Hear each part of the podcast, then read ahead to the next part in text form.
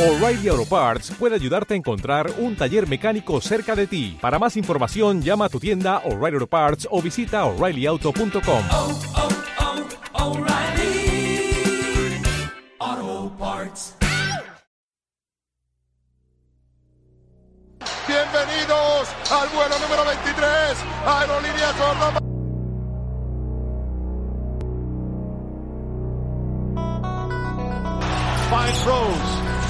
Trying to get open, fires away. Son las Jordan 6. ¡Uh!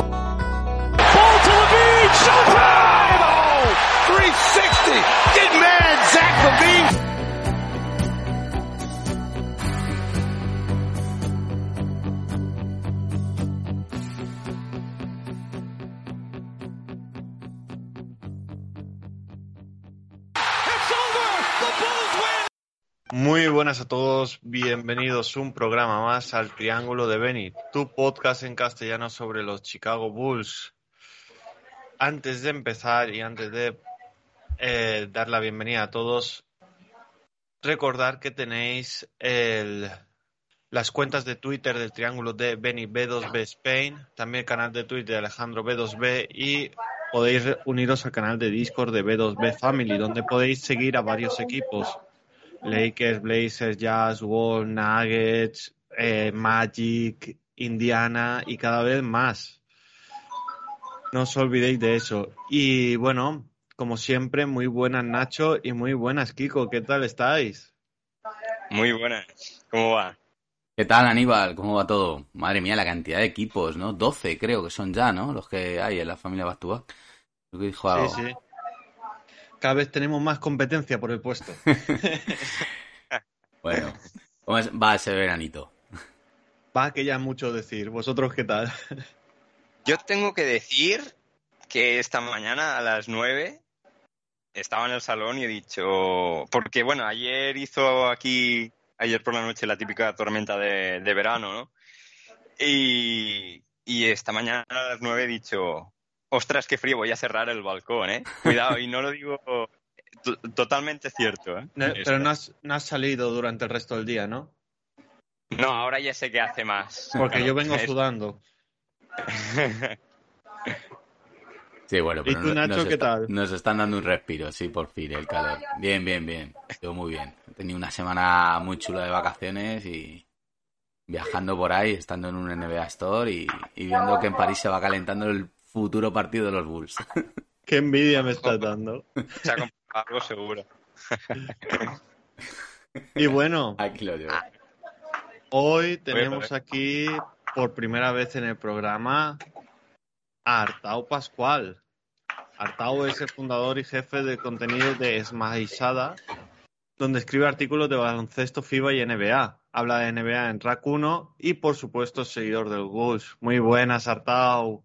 Buenas Aníbal, buenas Nacho, buenas Kiko, un placer estar por aquí. Nada, eh, ya se lo he comentado Nacho un par de veces, llevo, llevo, un poco de, llevo un poco de tiempo sin poder seguir la NBA tanto como en otras ocasiones, pero sigo, sigo viendo cada día todo lo que pasa en los Bulls, todo lo que sucede y nada, estoy más que capacitado para, para comentar su actualidad.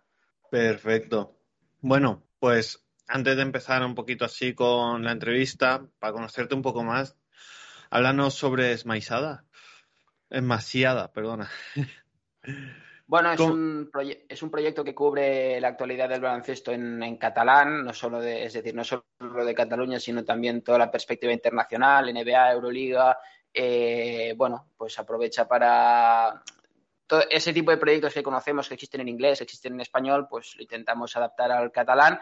Y bueno, pues podemos decir que está en uno de sus, en uno de sus buenos momentos, ¿no? Me has pedido que te hable del proyecto, te voy a decir que los artículos más leídos del mes, después de uno del Barça que se publicó, para que veáis eh, cómo intentamos trabajar o, cómo están yendo las cosas, son uno del Real Madrid y uno del Vasconia, lo que significa que, estamos yendo por buen camino y que estamos consiguiendo no alejarnos del, camino o del trayecto que teníamos previsto. Eso es muy, muy buena noticia. Siempre que se lea algo más de, sobre todo con equipos que no, donde no se habla catalán, que sigan Claro.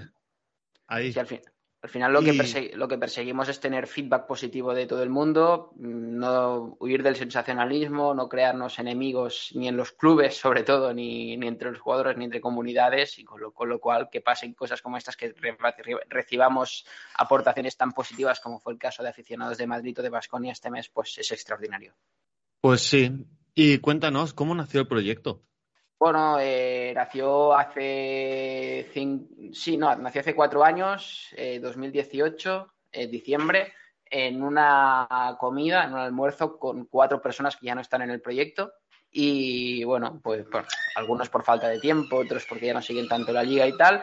Eh, empezó siendo básicamente una continuación de un podcast de NBA que teníamos y acabó convirtiéndose en, bueno, pues eh, un gigante dentro de sus propias dimensiones que trata de, cubrirlo todo, desde el baloncesto femenino hasta la, hasta la NBA. Con lo cual, pues bueno, eh, nació entre amigos y se ha ido gestionando con gente pues que es de la confianza de los que estamos dentro y que tiene ganas de, de aportar de momento, por desgracia, como es el caso de los proyectos amateur, sin dinero de por medio, esperamos que en algún momento con la suficiente monetización como para que les reporte algún beneficio.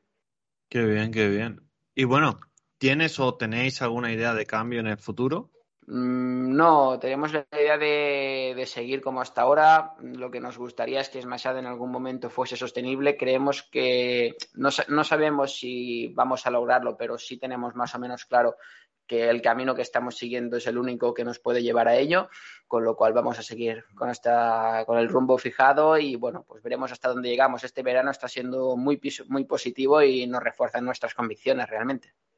Pinta muy bien, Artau. Además, yo sé que hubo una entrevista de, de Smasiada que, que fue especial para ti, que, que es la de Mar Gasol, me imagino, ¿no? Y ¿cómo es Mar? Fuera del micro. Eh, a ver, es muy, es muy buen tío. He tenido la suerte de, de hablar con él en algunas ocasiones y bueno, pues es una persona que yo creo que lo que, lo que trasciende, lo que se ve, lo que, o lo que refleja él tanto en celebraciones como en redes sociales y tal, a ver, sin, sin tener una relación diaria con él, pues creo que creo que lo justifica bastante en la vida real. Es una, no sé, a mí yo con, yo con él siempre he tenido buena relación las veces que hemos hablado y vamos, sí, hacer la entrevista con él hace ya dos o tres años fue una oportunidad excelente tanto para el proyecto como para mí como seguidor de la NBA a título personal, porque claro, al final, con la edad que tengo y con todo, imagino que, imagino que he crecido con, con Mark, ¿no? Viendo a Mark por la tele y vamos, al final es, es algo muy próximo un referente.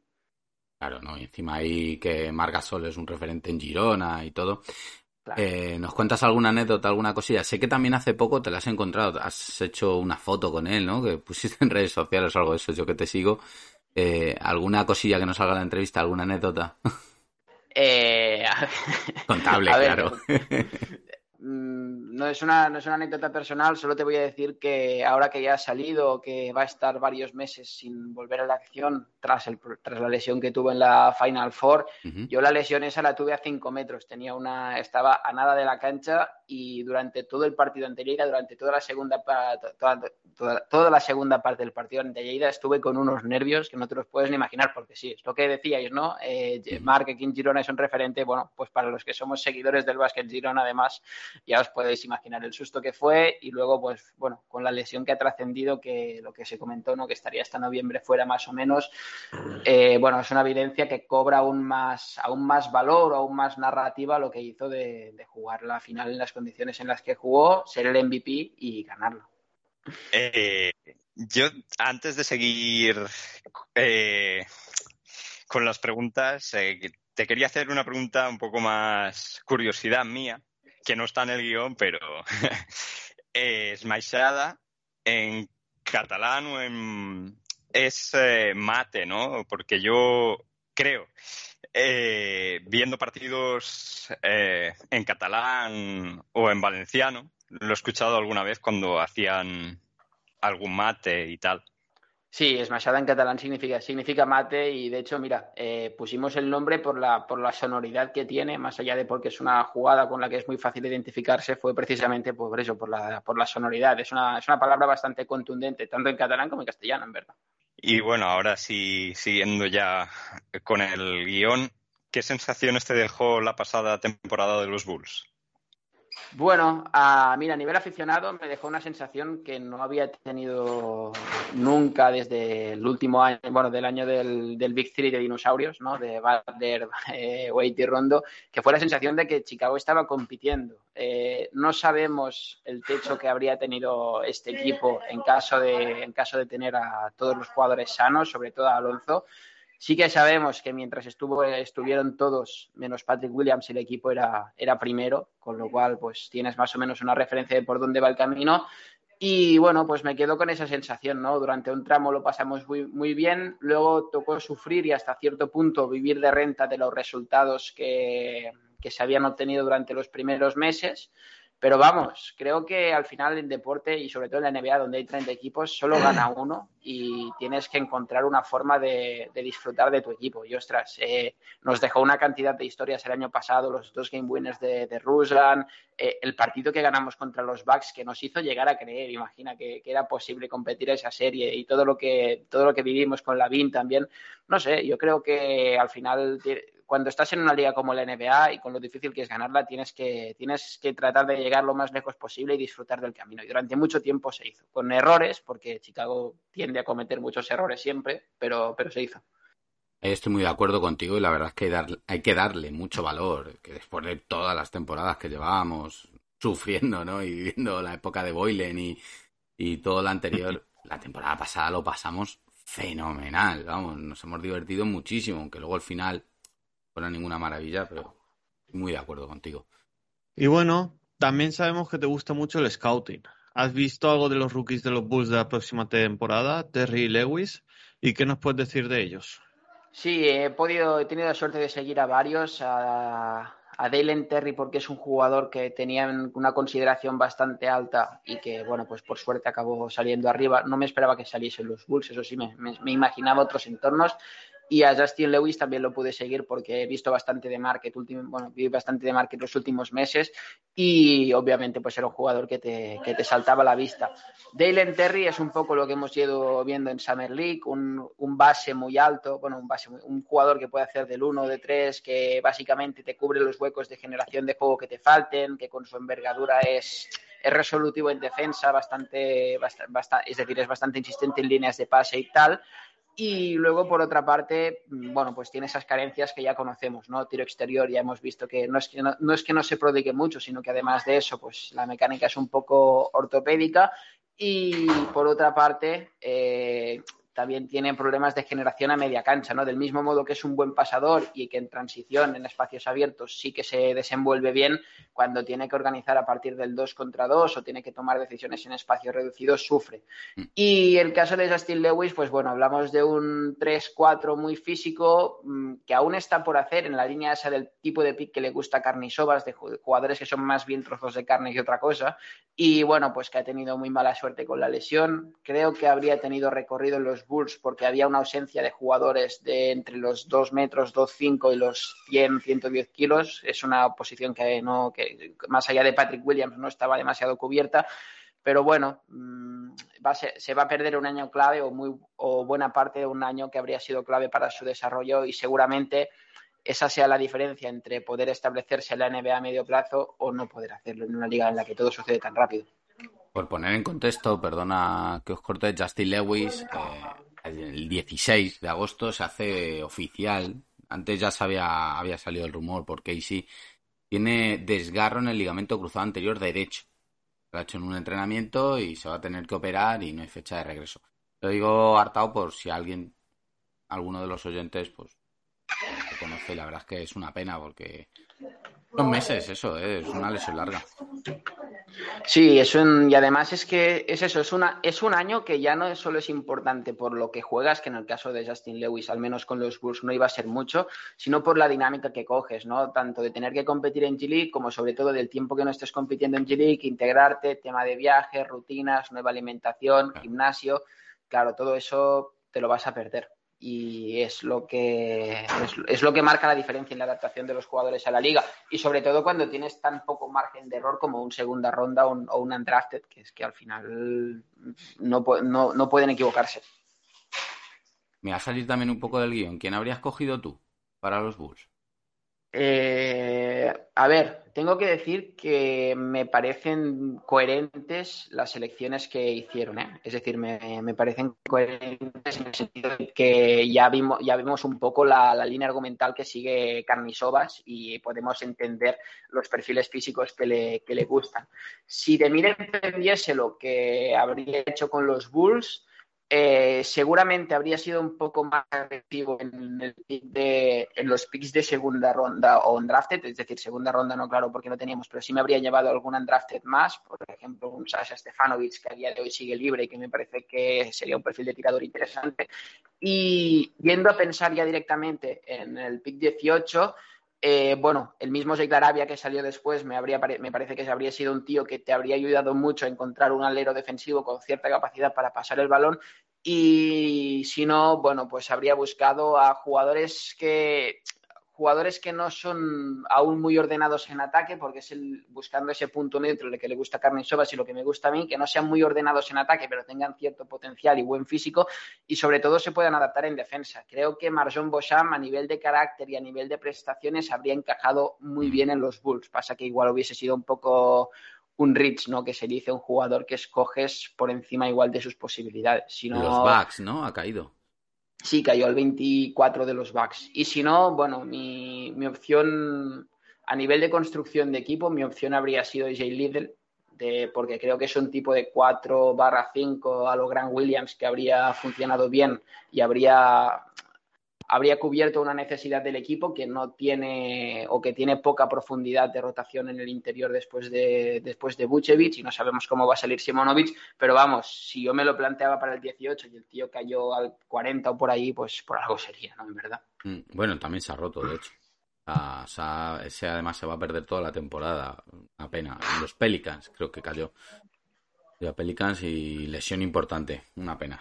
Eh, bueno, vamos a pasar un poquito del draft y avanzamos, lo que ha sido la offseason de los Bulls, y llegamos un poco a, las, a los fichajes. Eh, yo no estoy muy... A ver, eh, al final han seguido, yo creo, el discurso, lo hemos dicho aquí ya alguna vez, de continuidad que, que decían al final de la temporada.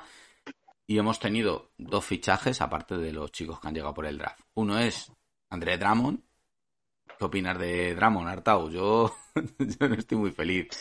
¿Tú crees que nos va a ayudar? Yo, defensa interior no le veo. O sea, allí el rebote nos, nos puede ayudar, pero defensa interior no. ¿Qué, qué opinas de la llegada de Dramon? Yo creo que Dramon tiene una cosa positiva. Uh -huh. O dos cosas positivas para los Bulls. Una, la defensa no es, obviamente, pero el tema del rebote que tú has comentado sí, porque el año pasado los Bulls fueron un equipo muy pobre en rebote defensivo. Y luego tiene otra cosa muy positiva, que es que buena parte de los sistemas que se emplean para Vucevic en el poste y como pasador se pueden emplear también para Drummond, porque es un jugador que tiene esa, tiene esa apariencia de, ser un poco torpe o que se aleja de la táctica, pero vamos, el playbook que tienes que emplear o que deberías emplear para los dos pivots es similar. Drummond es un jugador que si algo tiene para pasar son, son buenas manos, tienes que tratar de alejarlo de la finalización. A mí me parece un me parece que dentro del mercado de pivots que había, mi opción era Hartenstein, pero ya vimos que, que, ya tenía decidido firmar en los Knicks. Mm, oye, pues si te sale bien eh, todo eso que te llevas, porque Dramon es un tío que ha sido el estar en la NBA, y si sale mal, pues nada, pierdes dos o, dos o tres millones ¿no? que se le han pagado. Mm. Tampoco, es, tampoco es gran cosa. Es decir, al final, la, la suerte que tenemos es que Dramon llega en un momento en el que su estatus en la NBA ya no es el del Dramon de los Pistons, es el de un jugador que no se ha consolidado en varios de los proyectos en los que ha estado últimamente, con lo cual ya no tiene, o el ego se le ha deshinchado un poco y vamos, pues mm. tendrá que adaptarse más a lo que hay, no puede ir de estrellita. No, está claro. Eh, bueno, mira, es más optimista con Dragon que yo. y que yo. sí, ¿no? Eh, la otra figura, ¿no? Un poco de, de, la que podemos hablar es Goran Dragic, que, que, bueno, que encima también ayer, por comentar, tuvo una pequeña lesión de rodilla en el partido contra Serbia. No sé, dicen que es leve, habrá que ver al final lo que dicen los médicos. Eh, yo lo de Goran Dragic yo y mucha más gente lo hemos visto un poco como la el temor, ¿no? A que Lonzo Ball realmente no esté bien y no pueda empezar la temporada o que le vean que no va a poder jugar muchos minutos. No sé cómo lo ves tú. Sí, yo es, mm, bueno, a ver, Lonzo realmente desconozco su estado. Su camp dice que va a estar para, la, para el Mm. inicio de regular season. Los Bulls han sido, me parece, bastante más cautos en este tema.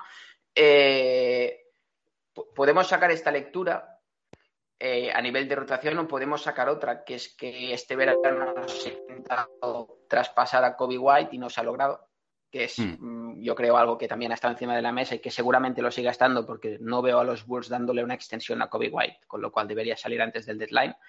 Y después, ya yendo a términos deportivos, ah, me Ujú. parece una muy buena firma porque Chicago el año pasado tuvo un, tuvo un problema, bueno, entre otros problemas tuvo uno, que es que faltaban jugadores que supieran ganar. Y si algo sabe Dragic es ganar. Tiene muchas tablas y es un poco esa cuestión de donde no llega el talento, llega la mentalidad y con él pues seguramente sacar algunos partidos que se atascaban o que eran un poco demasiado exigentes para la, para la situación de la plantilla habría sido más sencillo, del mismo modo que no habría habido algún bache de los que hubo que fue muy preocupante y bueno, pues eh, creo que en este sentido Dragic va a ayudar.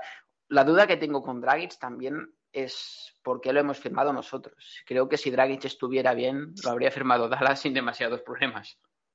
Salió el rumor de que Busevic había tenido mucho que ver y que le había convencido, pero a mí me extraña que tenga más influencia Busevic que Doncic, ¿no?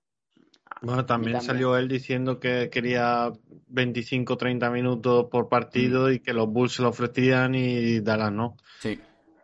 A ver, a mí, me parece, a mí me parece que como Chicago el año que viene no debe, bueno, es decir, la situación de Chicago no es para ganar el anillo, sino para dar otro paso adelante en competitividad, puedes, puedes garantizarle 25 minutos a Dragic, porque no tienes demasiados competidores que sean mejores que él. Puede ser el sexto hombre del equipo perfectamente. Aquí el tema, ya digo, es que me parece que han intentado mover a Kobe White por todos los medios y no ha habido manera. Yo ahí estoy también de acuerdo. Yo creo que Kobe White ahora mismo no tiene mercado y, y nos lo hemos tenido que quedar obligado. Sí, tampoco, tampoco descarto eh, que, que Kobe White pueda aprender cosas de Dragic este tiempo que esté y sea lo que necesite para, para necesita para hacer el clic. Pero yo creo que, no sé, es que al final el tema Kobe ha sido, ha sido muy raro todo. Se le tra- trataron de ponerlo de base hace dos temporadas y él no, él no era base. Y el año pasado, bueno, pues se vio que a lo largo de estas últimas tres temporadas que lleva el NBA no ha pasado demasiado por el gimnasio, creo yo. Bueno, vamos al otro movimiento, aunque no es llegada nueva de la off-season, que es la renovación de la BIN. ¿Qué opinas? Ha habido gente que critica porque dice que es mucho dinero, hay gente que ve que es algo necesario. ¿Qué opinas tú sobre la renovación de la BIN? Yo estoy completamente a favor, no, no soy dudoso de Lavin, creo que es uno de los mejores anotadores de la NBA y al final los puntos valen dinero. Y Chicago ya vio que el año pasado con Lavin más de Rusan más Lonzo durante, durante mucho tiempo fue, fue primero de- del este, es decir, es una, es una receta ganadora, veremos hasta qué punto, pero lo es. Si no, si no renovabas a Lavin, tenías que traspasar a DeRozan y tenías que traspasar a Vucevic, porque el proyecto es Lavin y el ciclo competitivo es el de Lavin. No, no podías plantarte a 2022 compitiendo con, con DeRozan y Vucevic como estrellas.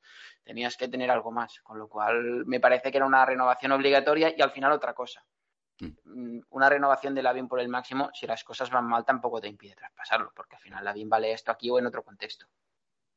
Y además, dentro de dos años, cuando cambie un poco el tema del, del dinero de las televisiones, que es cuando lo tienen que renegociar, que es justo cuando termina el contrato de Rosen, se rumorea que va a subir muchísimo el dinero que van a disponer los clubs. O sea que lo mismo dentro de dos temporadas el dinero de Lavin no es tanto. Y al final el futuro de la franquicia o del proyecto es Lonzo, Lavin y Patrick Williams. ¿Patrick lo es? ¿Eh? ¿Sí? ¿Patrick? ¿Contamos con Patrick? Vamos a verle este año. De- Vamos a ver qué pasa. Debería, debería, debería, ¿no? Sí, sí, sí, no, a ver, me parece que es un jugador que si quieres traspasar por cualquier estrella tendrá que estar en la ecuación, pero vamos, al final es lo que decimos con muchos jugadores de este perfil, ¿no? Traspasarle no es una obliga no, traspasarlo no es una obligación, sino mm, algo que tienes que hacerlo si surge, es decir, puedes contar con Patrick Williams hasta que te llegue un upgrade. Tiene margen para ir haciendo.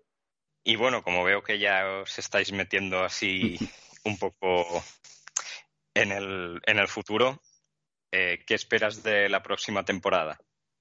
Mira, No lo sé. Eh, te- tengo, es decir, creo que hay dos realidades en los Bulls. Una con Lonzo bien y otra sin Lonzo o con Lonzo mal. Eh, una con Lonzo, la, la realidad con Lonzo me parece que es muy bonita, porque lo que- soy de los que piensan que los que vimos, lo que vimos el año pasado era real.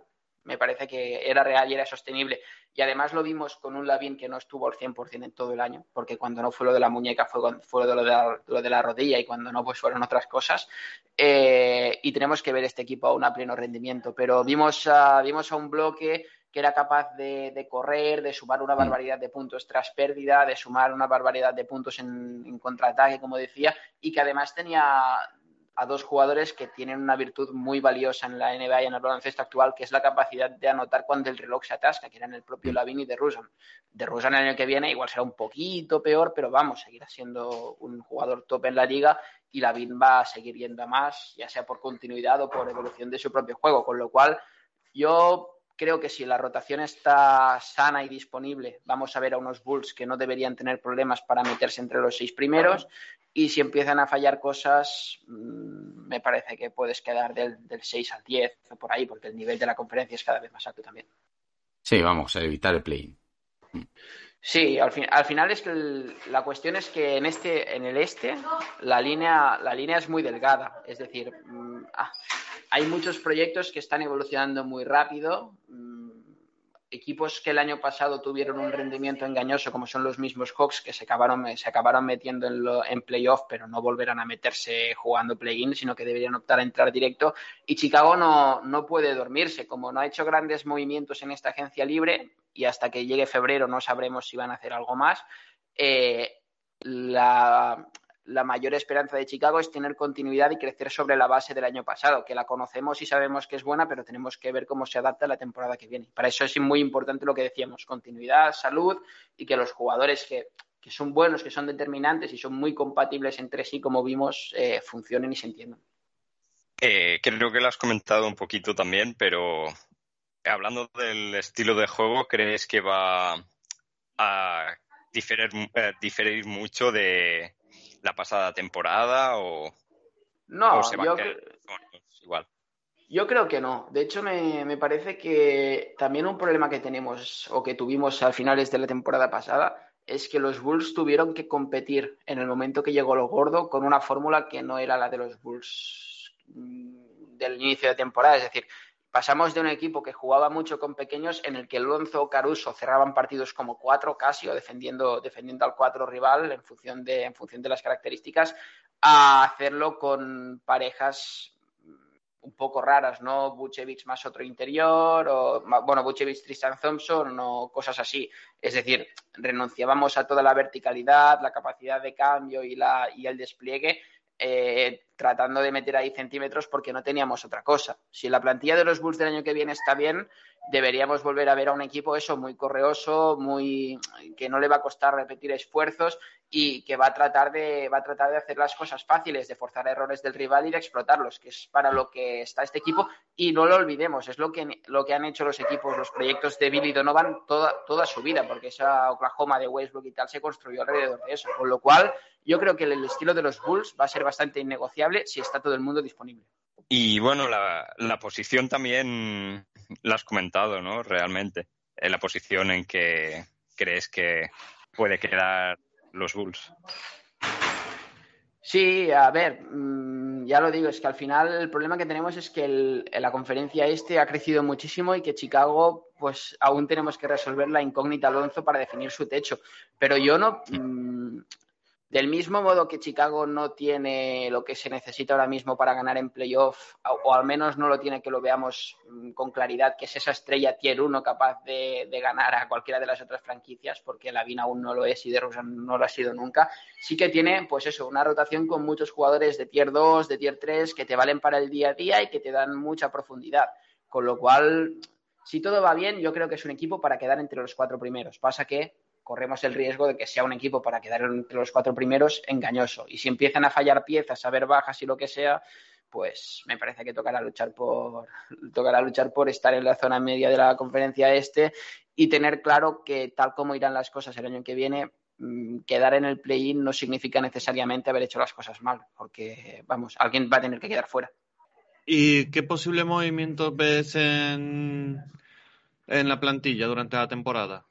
Mira, eh, yo llevo mucho tiempo pensando en esto. Eh, creo que todos en algún momento llegamos a creer que Rudy Gobert iba a acabar en los Bulls y no, no acabó siendo así. Me parece que el siguiente nombre que tiene Carnisovas en la agenda y que además debería salir barato, viendo los movimientos que han hecho a lo largo del verano, es Jacob Polter, que como cinco de rotación mmm, sería estupendo. El, el pivot de los Spurs es un tío que en defensa es súper cumplidor cerca del aro, que te va a aportar rebote, finalización, buena capacidad de pase.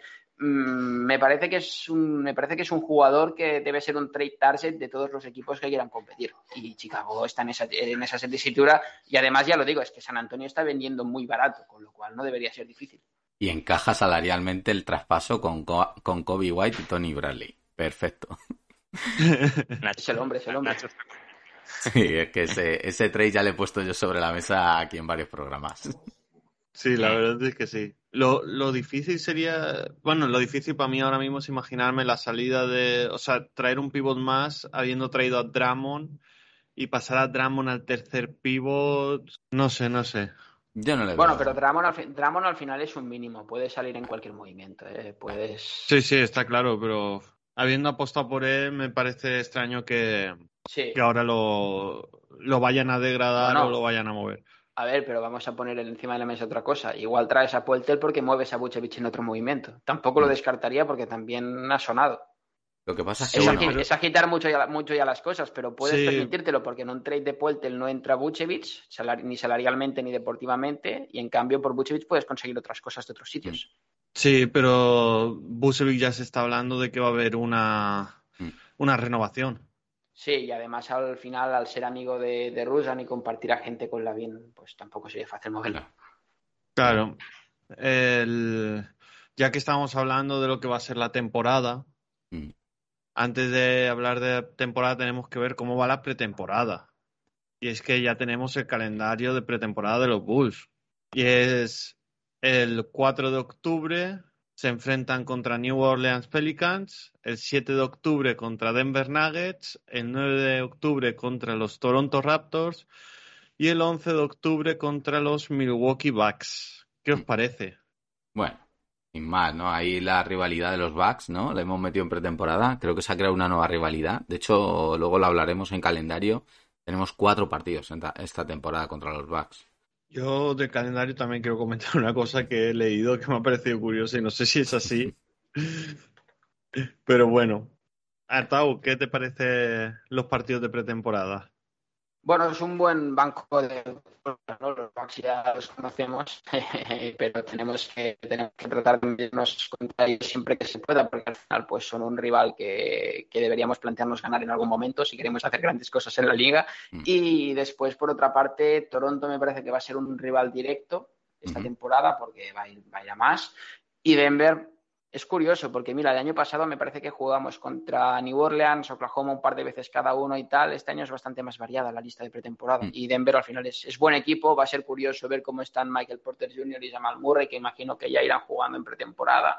Y bueno, pues a partir de aquí son partidos que no son concluyentes en absoluto, pero sí te sirven para ver cómo, cómo van a ser las, listas, las líneas maestras del equipo. Y ojo el de Pelicans, que puede ser la vuelta de Sion también. También, sí, sí puede tener bastante cartel, un poco por, por el tema ese de que vuelva a Sion y es un partido con un poco de repercusión mediática. Seguramente tenga restricciones de todo tipo, como siempre tiene en pretemporada y a veces en temporada regular, mm. pero bueno, sí, sí, va a ser curioso. Luego, bueno, eh, no sé cómo va a dar de tiempo hartado, si te quieres quedar mientras repasamos un poquito las últimas noticias que hemos tenido. Eh, tenemos eh, unos cambios que ha habido en el organigrama. Ha habido el 28 de julio los el Pat Connelly ha pasado a ser asistente del general manager. Eh, Faisan Haneli, que no sé quién es, ha pasado a ser manager de estrategia y, y analíticas. Steve Pankow será jefe de entrenamiento y coordinador de viajes. Steve Weyman, vicepresidente de estrategia y analíticas. Sakin Albrow, señor de servicios y desarrollo de jugadores. Y eh, también otros cambios en la Windy City que yo creo que no merece la pena comentarlos. Y bueno, no sé si conocéis a alguno de estos hombres. Eh, yo personalmente al único que conozco es a Conali, que lo que ha hecho es ascender. Antes estaba encargado un poco del tema de contratos, eh, salarios y tal, y ahora va a ser asistente del general manager. Yo creo que eso significa que está haciendo un buen trabajo y que confían en él. Sí, no, no conozco al resto. Sí que me parece que Mark Eversley y Carnisovas han hecho un buen trabajo, o al menos han hecho trabajo, que es algo significativo viniendo de donde veníamos, porque al final una general, una, un manager general y bueno, un, un- una gerencia tiene que, tiene que pensar constantemente en no estar quieta, porque en la NBA no te vale de nada ser zona media, que es lo que iban a ser los Bulls sin algunos movimientos que se han hecho. Y bueno, pues que se le sume Pat Connelly, que según he leído es uno de los, es una voz y una voz importante tanto en procesos de, de selección de draft como en temas salariales, mm, no deja de ser positivo. Al final tienen que rodearse de gente en la que confíen. Me parece que ha habido algún asistente que se, que se ha ido, además de, de Chicago, esta, esta Ujú. temporada, tanto del banquillo como de, como de la propia gerencia. Así que, bueno, bien, bien. Eh, me parece que es uno de los activos que tiene Chicago, obviamente, Mm. Pat Connelly. Sí, yo el otro día estuve cenando con Faisan Hassani, pero no me comentó estos cambios. Es, es un buen nombre para cenar, Faisan, sí. Sí, sí. Eh, bueno, el, el 1 de agosto, el DeRozan renovó el contra- eh, su contrato con Nike para los próximos cuatro años y seguirá siendo la cara de la marca para, línea, para la línea de Kobe Bryant. Un gran reconocimiento, ¿no? Para, para DeRozan. Seguir siendo eh, la cara de unas zapatillas tan reconocidas, ¿no? En el mundo del baloncesto. Reconocimiento de Rosen y un poco a, a los Bulls también ahí, ¿no? Que nos va a llegar por indirectamente, ¿no? Hmm. Tener un jugador Sí. que sea la imagen de una marca tan importante, pues oye, al final también te atrae campañas publicitarias y más. Sí, bueno. Y luego el 3 del 8, 11 jugadores de la plantilla de los Bulls y Donovan estuvieron entrenando en Los Ángeles. Prácticamente estaban haciendo una pretemporada. De destacar la ausencia de Lonzo Ball, Drummond, Dragic y Lewis. Por otro lado, la presencia de White y Bradley refuerzan la teoría de que se van a quedar. Yo aquí, antes de que Artau nos dé su opinión, eh, la, la ausencia de Lonzo me parece más significativa que la de los demás, porque Draghi podía estar en Serbia ya preparándose y Lonzo, en cambio, eh, sí que estaba entrenando en Los Ángeles, ¿no? Estaba haciendo su recuperación en Los Ángeles, se dijo Sí. la última vez. Es lo que más, que no se juntara aunque sea para estar allá con sus compañeros de equipo, es lo que más me sorprende a mí. Bueno, siempre, siempre se ha dicho que Alonso es un poco, que vive un poco en su burbuja, ¿no? De hecho, no solía viajar con, con el equipo cuando estaba lesionado, que es algo que sí hacían varios más. Bueno, un- supongo que va un poco con su carácter. Él además es, al ser de ahí, lo tenía relativamente, bueno, al estar ahí establecido su camp, lo tenía relati- relativamente fácil. Yo la duda que tengo con ese mini training camp que se organizó es si esto es legal. Porque en la NBA suelen, suelen ser muy comedidos con estas cosas y tal, y no, realmente no sé si esto es legal. Yo creo que está Tony, ahí en la Bra- Tony línea, Bradley ¿no? firmó, Tony Bradley estaba renovado, está renovado ya. ¿O Tony Bradley era una opción de jugador que cogió él, Ah, vale, vale.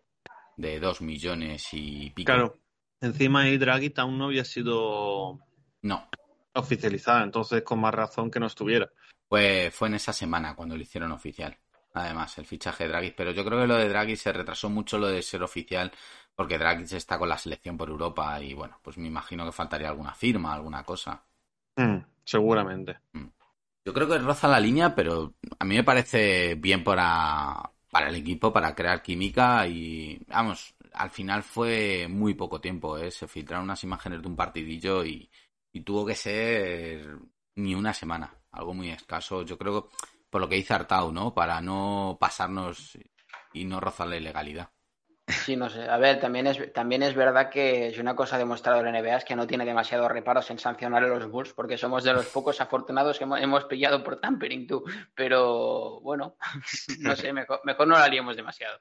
Mejor, mejor. Bueno, eh, hablando de cambios, que, que ha habido también algún otro más. El 5 de agosto, Max Rothschild, que no tengo ni idea de quién es, eh, bueno, pues que era el coordinador de desarrollo de jugadores de los Bulls las dos últimas temporadas, pues no va a volver la próxima. Yo la verdad es que no le, no le conocía, pero sale. Luego al día siguiente anunciaron al nuevo, que eso ya se lo dejo luego a Kiko. Y bueno, sin más, yo creo que yo no le conozco y bueno, el trabajo de, de desarrollo de jugadores pues tampoco ha sido tan maravilloso, ¿no? En los dos últimos años. Yo por lo visto, por lo menos, no he visto un gran desarrollo.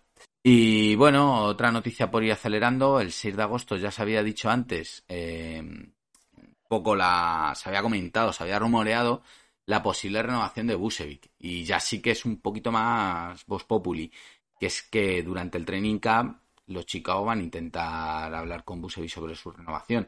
Ya incluso ha salido ya rumores de lo que podría llegar a ser un contrato de uno más uno. O sea, un año fijo más uno de opción de jugador. Eh, que encajaría un poco con los con el timing ¿no? de- del resto de la plantilla. Y lo que yo no sé, ahora mismo Busevic cobra 22 millones. Si tú le renuevas ahora, le puedes renovar en un más o menos 20% de su salario. Yo le intentaría renovar a la baja. O sea, 17,6, si no me fallan las cuentas. Sería lo menos que podría renovar Busevic eh, antes de salirse del contrato actual. ¿Qué, qué opináis de esos 17,6 millones por Busevic? ¿Lo, ¿Lo firmáis o no lo firmáis? Sí, yo te lo firmo perfectamente. Creo que vale eso. Además, bueno, pues el cap va aumentando, con lo cual el valor es cada vez más, más relativo. Vucevic es un jugador que el año pasado no se sintió cómodo o no ayudó todo lo que debería en momentos importantes, pero al final tenemos que tener presentes dos cosas. La primera, tuvo continuidad, Mm. estuvo casi toda la temporada disponible, esto es muy importante. Y la segunda, difícilmente volverá a fallar tantos triples como la temporada pasada. Eso también va a ayudarnos a, a comprender mejor su contrato, ¿no? Es decir, no creo Claro. que vuelva a estar tan, tan errático. Eh, es un foco de generación importante, es un tío que con balón propone cosas, a mí no me, no me sobra y además me parece que va a firmar un contrato muy traspasable, ya sea por el más 20% o el menos 20%, contrato a corto plazo me parece bien porque también es apetecible si se le quiere mover y además, bueno, imagino que los Bulls tienen su lista de prioridades de las próximas agencias libres y se lo van a hacer venir bien para tener flexibilidad cuando acabe el contrato de Bulls. Aníbal, Kiko.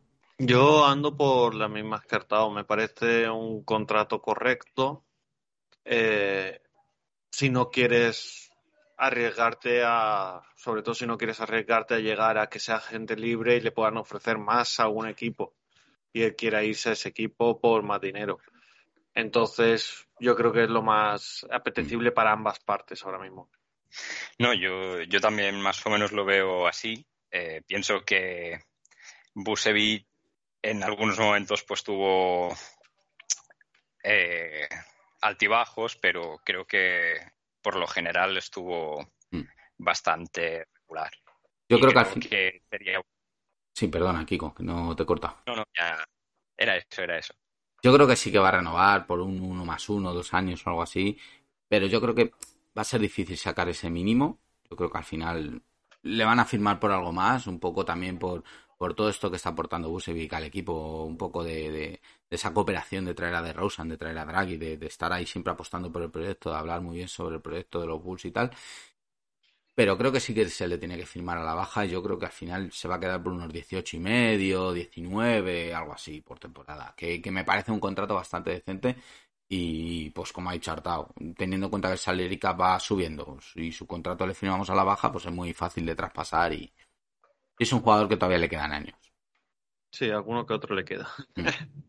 Eh, y bueno, por seguir con la noticia que ha dicho antes Nacho sobre el coordinador de desarrollo, el, el 6 de, de agosto, ah, eh, hay- desde ahí hay nuevo coordinador de desarrollo de, eh, de jugadores para los Bulls, eh, Jordan Ash, el cual trabajó para los Texas Longhorns. Yo no tengo el gusto, no sé, eh, Artau lo mismo que controla más de, de todo esto, ¿lo conoces? No, de, de- de asistentes y desarrolladores, me temo que no. Muy difícil. Y, y bueno, dos días después, eh, Dragic eh, tuvo que convencer a los Bulls para poder jugar al Eurobasket, según cuenta él mismo, ¿no? Mira lo que le ha pasado. Y mira lo que ha pasado. Si es que Ya. algo sabían los Bulls. A ver, piensa, piensa una cosa. Aquí hay que, hay que poner la vista un poco a largo plazo. realmente no estabas convenciendo, convenciendo a Dragic, sino que estabas haciendo un favor a un amigo de Doncic para que cuando salga la agencia libre te vea con buenos ojos. Hostia, si voy ahí me van a dejar jugar el próximo Eurobasket, ¿no? Pues me parece, me parece una buena acción de Carnisovas. Sí, al final tienes que crear esa imagen, ¿no? También de, de un sitio donde los jugadores pueden tener libertad. Sí, lo malo que saliera él diciendo que tuvo que convencer a los Bulls. Bueno, Y no diciendo, los Bulls me dejaron desde el primer momento jugar el Eurobasket. Y bueno, el martes 9, según Jamal Collier, hay confianza en que Lonzo Ball esté listo para el inicio de la temporada con los Bulls. Algo bastante curioso. ¿Vosotros qué, qué pensáis sobre el tema Lonzo? ¿Llega o no llega? yo creo que va a llegar entre algodones y con muchas restricciones. Pero llega. Va a probar, va a probar, yo creo. Mm, Claro. Sí, a probarse y a tener minutitos, a, a estar en la dinámica de equipo, pero no al 100%, ¿eh? El problema que cogiéndose poco a poco. Lo importante es el- cuando se llega a mayo ya. El problema que hay con Lonzo es que vamos camino de los nueve meses ya sin que haya jugado un partido de baloncesto. Sí. Mm, ¿Y qué pasa en esa rodilla? Porque anunciaron algo, creo que anunciaron, no sé si, bueno, no sé, no sé muy bien lo que anunciaron, pero era como, como que el hueso estaba desgastado o algo así, pero no anunciaron ninguna, ninguna lesión grave ni nada de eso. Pues como, siga la infla- como siga la inflamación o no haya bajado, no sé, algo raro hay ahí en la rodilla de Lonzo. Anunciaron una contusión, Edema, edema óseo, un, un edema óseo. Mm. Un edema Claro, claro. óseo y de repente, de un día a otro, se supo que lo habían operado. Es que lo de los edemas óseos, a ver, yo no soy experto, pero sí que he leído muchas cosas deportivas y tal, y son jodidos de, de curar y de recuperar. Y no hay un tiempo fijo, no es como cuando te partes un hueso que sabes más o menos el tiempo que va a tardar en soldarse, sino que el edema óseo, hay personas que lo mismo le tardan tres meses en salir, otros puede tardar más.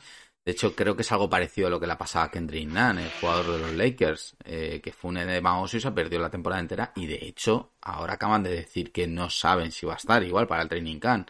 O sea, mm, creo que son lesiones un poco complicadas de medir, que dependen un poco de la evolución de cada jugador, si es esto del edema óseo. Pues sí que es cierto que hay como mucho secretismo dentro de la lesión, que también es lo que dice Artau, que también habían dicho que había desgaste en el hueso de la rodilla. Bueno, es que ya es la segunda vez que se opera Alonso de, esa rodilla y, la verdad es que es una pena porque es un jugador fundamental y, que nos viene perfecto para el esquema de los, de los Bulls y vamos a ver si al final se queda solo en eso, en un edema óseo que, que se está resistiendo, que está siendo lento de curar y que, que al final luego pueda estar, aunque sea como has dicho tú, Aníbal, al 100% para la parte importante de la temporada, que si no empieza la temporada y tenemos ahí a Dragic, pues bueno, pues mira, para eso lo hemos traído, pero que para cuando llegue la segunda vuelta, para enero, aunque sea un año sin jugar, pero en enero que empiece para que coja ritmo y que cuando llegue la parte importante, que tengamos a Alonso. Pues sí. ¿Tú, Kiko, qué piensas? ¿Llega o no llega?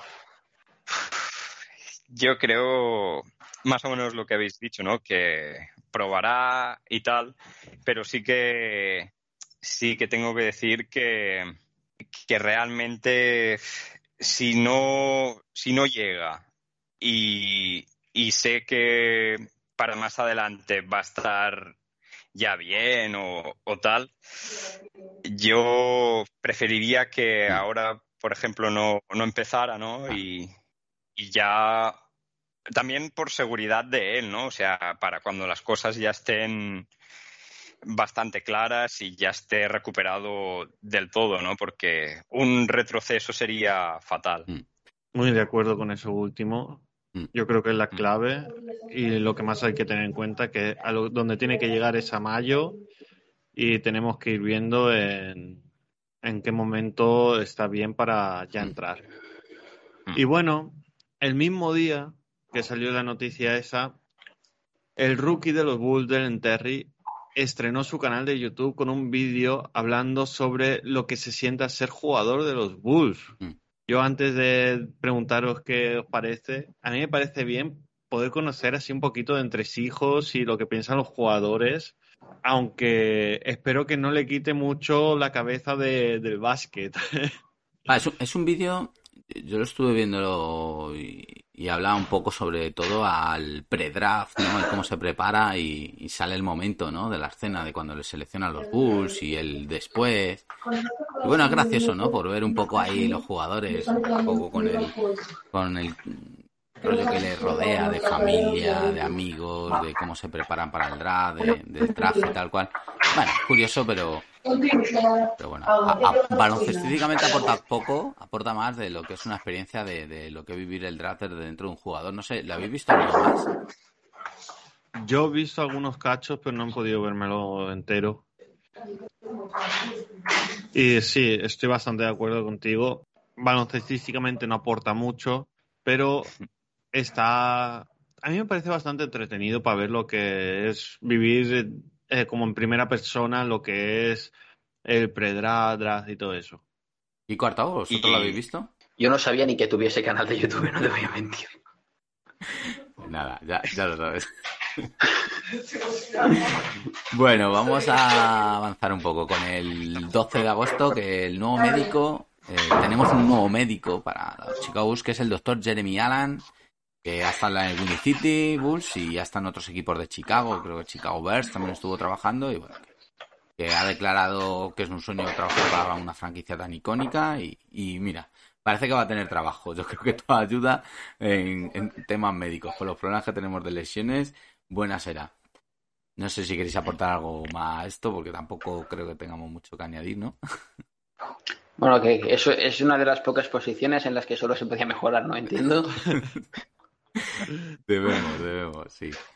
Y también muy rápido, pues eh, se filtraron dos fechas. Ayer ya salió el calendario oficial, pero sí que el 16 de agosto se filtraron dos fechas, que es eh, del partido inaugural de los Chicago Bulls, que era el 19 de octubre en Miami. Empezamos en Miami, frente a los Heat, y el primer partido en casa será el 22 de octubre frente a los Cavaliers, que por cierto será en back-to-back, que después de que ayer ya sí que saliese el calendario, el 21 jugamos contra los Wizards en Washington y el 22 en casa contra los Cavaliers. Eh, ¿Qué os parece empezar en Miami y, ahí, el primer partido en casa que sea en back-to-back? A ver, Artau. A ver, empezar en Miami me, me da miedo porque no sé en qué estado van a llegar los Bulls. En cambio, sí sé que los Heat es un equipo, son un equipo bastante sólido y bastante fiable. De todos modos, bueno, pues por algún sitio hay que empezar. Estuve echando un ojo al calendario entero. Me parece que, me parece que mi proyección mental era plantarnos en un 2-6 o un 2-7 en los primeros 8 o 9 partidos, con lo cual tampoco soy demasiado optimista ahí. Pero bueno, mm, al final tienes que jugar. El calendario es el que es y vas a tener que jugar contra todos en un momento u otro. Me, me molesta más lo de los back-to-backs, que ya más allá del que tú decías ahora en casa, eh, Chicago es el equipo que más back-to-backs va a tener que jugar. Y el año pasado ya fue algo muy parecido. Con lo Mm. cual, eh, bueno, desde aquí un mensajito a Adam Silver que debería, debería hacernos un poco más de caso. 15 back-to-back Chicago no es el único que tiene 15, hay algún otro más como los Utah Jazz y tal, pero el promedio de la liga está en 13 con poco, 13 con 4, 13 con 2 y nosotros estamos en 15, que son casi dos back-to-back más que el resto de lo- del promedio, es bastante por encima. Yo empezar en Miami. A ver, preferiría pe- empezar en Chicago aunque fuera contra Miami. Empezar contra Miami me parece bien porque creo que desde el, desde el primer minuto tienes que estar compitiendo contra los mejores para demostrar que puedes jugar contra ellos, ganarles y ser un equipo competitivo. Entonces, a mí me da un poco igual contra quién empezar. Está claro que pre- preferiría empezar en casa. Yo soy un poco más optimista que Tau y no creo que nos vayamos con un 2-6, 2-7 porque tenemos partidos contra Washington, Cleveland, Indiana, San Antonio. Entonces creo que a los cuatro podemos llegar. Ya, no, no, yo tengo, yo tengo que decir que el de Cleveland lo contaba como derrota, es decir, intentando ser lo más realista posible, y el de Washington lo contaba como, bueno, si no palmamos este, palmamos otro, con lo cual no sé con, no sé qué otro conté como derrota de los inesperados, pero bueno, ojalá, ojalá. Tenemos, eh, estaba mirándolo porque le había apuntado aquí de Casey Johnson, nueve partidos en 15 días para empezar la temporada. No está mal, ¿eh? Uf, empezamos fuerte. Lo típico para los Bulls. Sí, y terminamos el último partido frente a Piston en casa y el antepenúltimo será frente a los Milwaukee Bucks por televisión nacional, como mencionaba antes, creando esa rivalidad entre comillas este año con, con los Bucks, ¿no? Después de todo lo de Grayson Allen del año pasado y tal. ¿Os parece bien eh? ese pique que se está creando un poco desde las televisiones y la NBA entre los Bucks y los Bulls? A ver, Bueno, sí, sí, sí somos capaces de ganar alguno, porque si no va a pasar de ser un pique a ser bullying.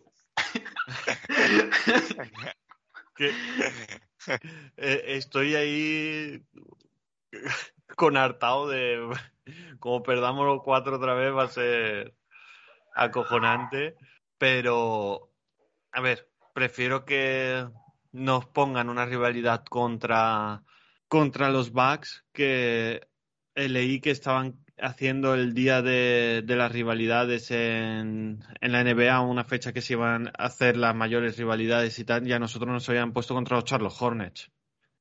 No, no sé qué pensar de eso. Ha habido, ha habido coñas eh, con el tema y de hecho hubo una, encuesta en Bull Nation, en Bleacher en Report, en la, la cuenta de Bleacher Report de Bull Nation hizo una encuesta y creo que el noventa y tantos por ciento de los seguidores de los Bulls pensaban que no había rivalidad con los Hornets. Eh, Es que no la hay. Es que, iba a decir, no es que lo pensemos, es que Es más, es más, es franquicia amiga porque Claro. su, propietario es nuestro mejor jugador. Eso es. No sé, no, no tiene sentido ninguno. Yo no sé si lo habrán hecho por el tema del enfrentamiento de los Lamelo y Lonzo Ball, que ya veremos, pero no tiene sentido. Pero bueno, yo, yo eso sí que lo noto como un insulto. Mira que si nos hacen bullying con los Bucks no es tan insulto como decirnos que nuestra competencia son los Charlotte Hornets. Por desgracia, pues no son una franquicia que esté compitiendo ahora mismo. no. Si fuera una franquicia que en los pues hubiésemos estado compitiendo con ella por algo en los últimos años, como no hayan cogido la competencia por el tanking de cuando estaba antes de que llegara Carnisova, pues no entiendo mucho. Mi Hornet me parece que es una franquicia que está a un par de... Porque es una pena lo que le ha pasado con Miles Bridges, que todo el tema este personal que ha tenido, que, que era un jugadorazo y, y que junto con Lamelo yo creo que era la base de, de futuro de, ese- de esa franquicia y, y si estaban ahí a un movimiento dos de sí que meterse en una lucha por los tíos seria. Pero ahora después de lo que ha pasado de Miles Bridges, no sé. Bueno, vamos a ir terminando. Venga, Kiko. Y bueno, eh, hace dos días, como ya hemos adelantado un poco antes, los Bulls han, eh, eh, hicieron oficial que el jugador Chubey Justin Lewis se desgarró el ligamento cruzado anterior derecho durante Mm. un entrenamiento. Tendrá que ser operado y no hay fecha de regreso. Mala suerte. ¿no? Ya lo comentamos Pues- antes, ¿verdad? Sí. Sí, bastante mala suerte. Y así que nada, como ya lo hemos comentado un poquito, vamos a pasar con lo siguiente, que el mismo día los Bulls hicieron un contrato a Carlick Jones para el Training Cup. Jones destacó en la Summer League haciendo, ejerciendo de director de juego, buena mano a media distancia y pues en sus limitaciones físicas cumplió en defensa. Podría ser un buen jugador para Wendy City Bulls. Me- Carly John me gustó la Summer League y la temporada pasada en la G-League hizo una gran temporada de más de 20 puntos y más de 8 asistencias por partido. Yo creo que es un jugador que tiene mucha calidad, que tiene mucho baloncesto, lo que pasa es que tiene limitaciones físicas. No sé si, Arta, ¿tú, tú le viste la temporada pasada a Carly Jones? Sí, le vi ahí, le vi en Louisville también hace dos. Bueno, a mí me... es que lo tengo en el radar para Europa en algún momento, así Claro. que espero que no le vaya demasiado bien en Chicago. Yo creo que sí, que es un jugador que en Europa lo podría petar, porque sí que se le ve que es un jugador que controla muy bien el tiempo del partido, que controla muy bien el pick and roll, que no sé, que sabe hacer jugar a su equipo y todo. Lo que pasa es que físicamente para la NBA le veo corto. Al final es muy difícil medir menos de 1,90 y tener hueco en la NBA. Hay muy, y hay muy pocos jugadores que, y la tendencia es que cada vez haya menos. No creo que Carly Jones tenga la suerte de Mm.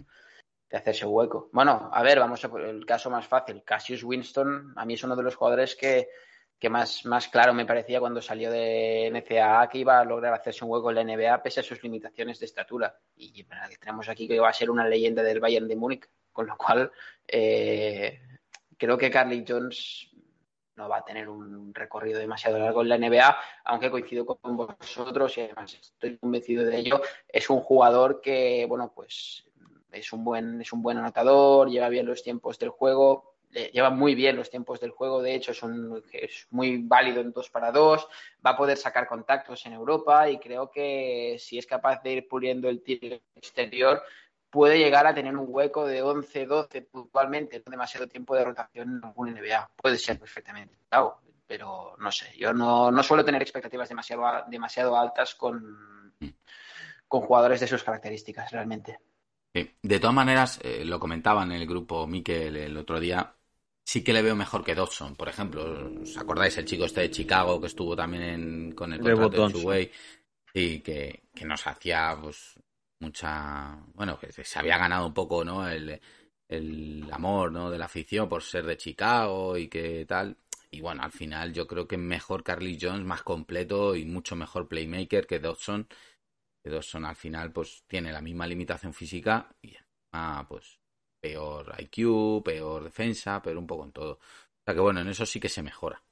Y bueno, ya no tenemos nada más que comentar de lo que han sido las noticias. Eh, recordaros que tenéis el calendario en el Twitter de Chicago Bulls, todo el calendario de la temporada, que es lo único que, no, que hemos comentado así por encima que salió ayer, día 17 primero que nada, Artao, muchísimas gracias por venir. Muchas gracias a vosotros por invitarme, ha sido un placer y nada, un lujo poder ponerme al día de los Chicago Bulls con vosotros. Un lujo para nosotros tenerte aquí y mucha suerte con tu proyecto. Y Kiko, Nacho, muchísimas gracias un día más por estar aquí conmigo. A ti, Aníbal. Nos escuchamos ya Vamos a ver la semana que viene si no hay más vacaciones. Así que nada, hasta pronto.